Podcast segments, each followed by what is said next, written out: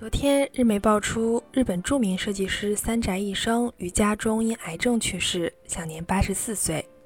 老爷子一九六八年曾担任纪梵希的助手，一九七零年开办三宅时装设计所，是世界上很多服装设计者和学生们的偶像。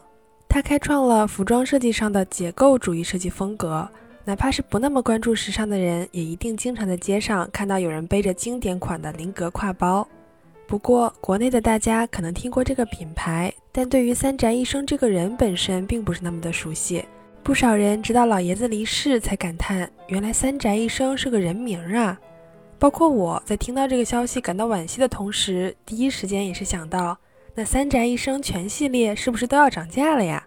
结果在查询我有没有可能在日本囤点货，借机开启我的代购事业赚点钱的时候。倒是意外了解到了很多这位天才设计师的故事，那我们今天就来讲讲是怎样的人生经历造就了这样一位设计奇才。嗨，大家好，这里是旅日，我是 Tina。我是希望艺术无国界能够在现实中实现的 Tina。一个英文纪录片曾采访三宅一生，他回忆说，小时候上学的路上总会被一家很特别的裁缝店吸引。会停下自行车，站在那里望着玻璃窗。有一次看到了自己的倒影，突然明白了，这就是自己的兴趣所在呀。怀着对于艺术的热情，三宅二十七岁从艺术学校毕业，前往巴黎。当时正赶上世界艺术设计热潮，他在法国给当时的纪梵希做过助手。这段经历对于他的艺术设计也产生了不小的影响。他还曾到纽约从事设计工作。以传统日式简约美学加上前卫大胆的崭新设计，在二十世纪中后期一跃成为国际知名的时尚设计师。三宅的作品遍布各类服装以及包件，也涉及香水领域。自己想要购买或者想买礼物、做过香水功课的朋友，也一定听说过三宅一生的一生之水。我是没有闻过哈，不过看网上的香评说是又清冷又温柔的味道。只不过是水生掉的，喜欢的人可能爱不释手，但也有人会晕香。三宅出生于广岛，提到广岛，大家能想到什么？核爆炸？是的，三宅是一九三八年在日本广岛出生，也是亲身经历过原子弹爆炸炼狱的被爆幸存者。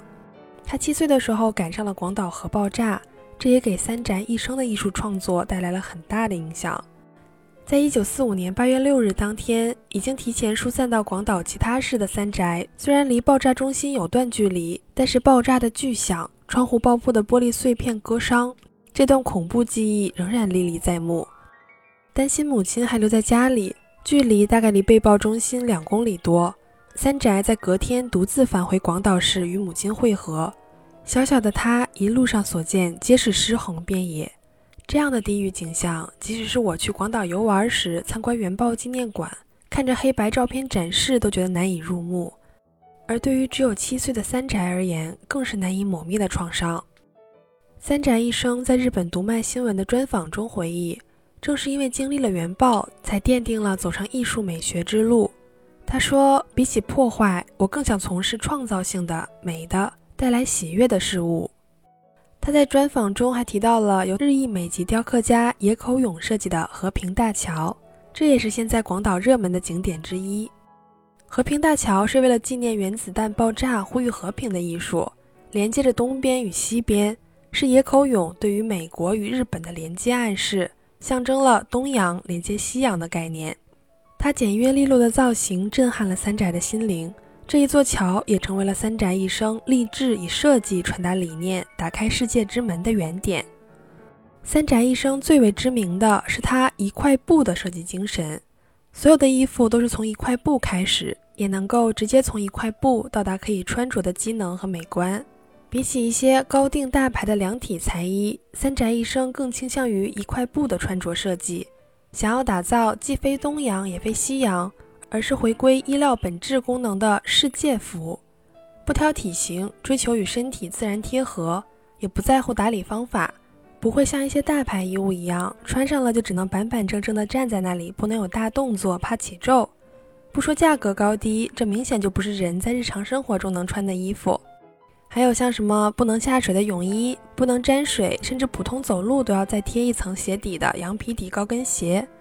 奢侈品中好像总是会出现一些咱们普通人不能理解的设计，但是三宅设计的衣服都是会考虑到穿衣服的对象是一个人，自由舒适的穿着才是最重要的。而从一块布的理念中，也逐渐演变出了三宅独特的褶皱设计，通过一块布料的折叠，创造出色彩与造型的变化。而这种新奇的褶皱设计推出后，就惊艳了世界时装界，得到了以三宅一生命名的“一生者”之称。而三宅一生的设计虽然走向了国际，为世界赞誉，其本质仍然是从日本传统和风发展而来的。最后啊，不知道大家有没有听说过？乔布斯标志性的黑色高领衫也是出自三宅一生的设计。乔布斯曾说过，那件衣服方便极了，而且易于传达个人风格。奥黛丽·赫本女神穿过的纪梵希连衣裙，或许也有三宅一生参与的痕迹。大概这位天才设计师到了另一个世界，也能继续为自己设计服装吧。好的，感谢大家收听《旅日东京日记》，我是缇娜。